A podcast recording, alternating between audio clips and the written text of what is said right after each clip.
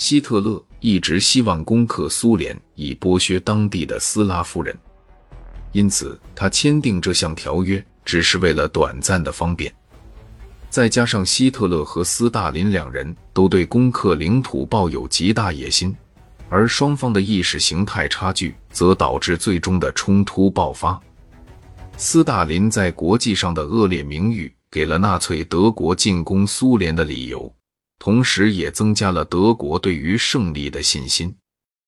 在一九三零年代后期，斯大林在大清洗里杀害和囚禁了数百万计的人民。包括大量具备经验和能力的红军军官和战略家，导致红军的战力和领导力大为衰退。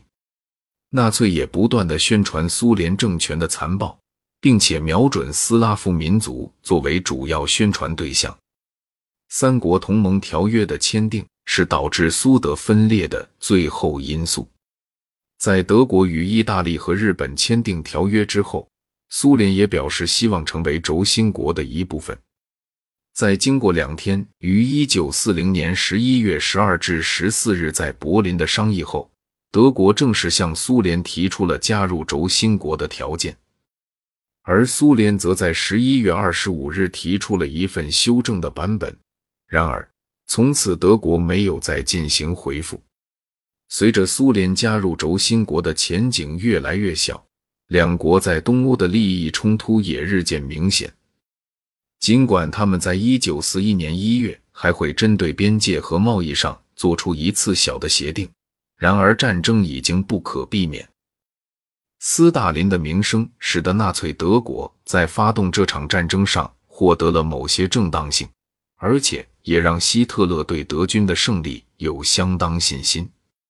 斯大林在大清洗中杀害了无数红军的基层和资深军官，导致红军整体的脆弱和无能。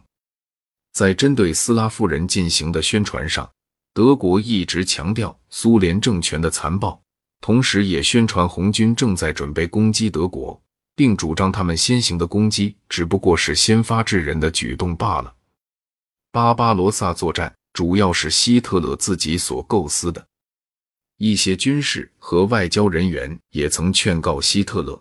应该先解决英国后才开辟对苏战场较为妥当。但大多数德军的参谋幕僚都同意这场侵略应该在某个必要的时间点发起。希特勒的决策通常与德军将领的建议相反，但直到那时为止，德军在希特勒的战略下已经达成了一连串原本被认为不可能达成的。辉煌胜利，希特勒也自认为是政治和军事上的天才。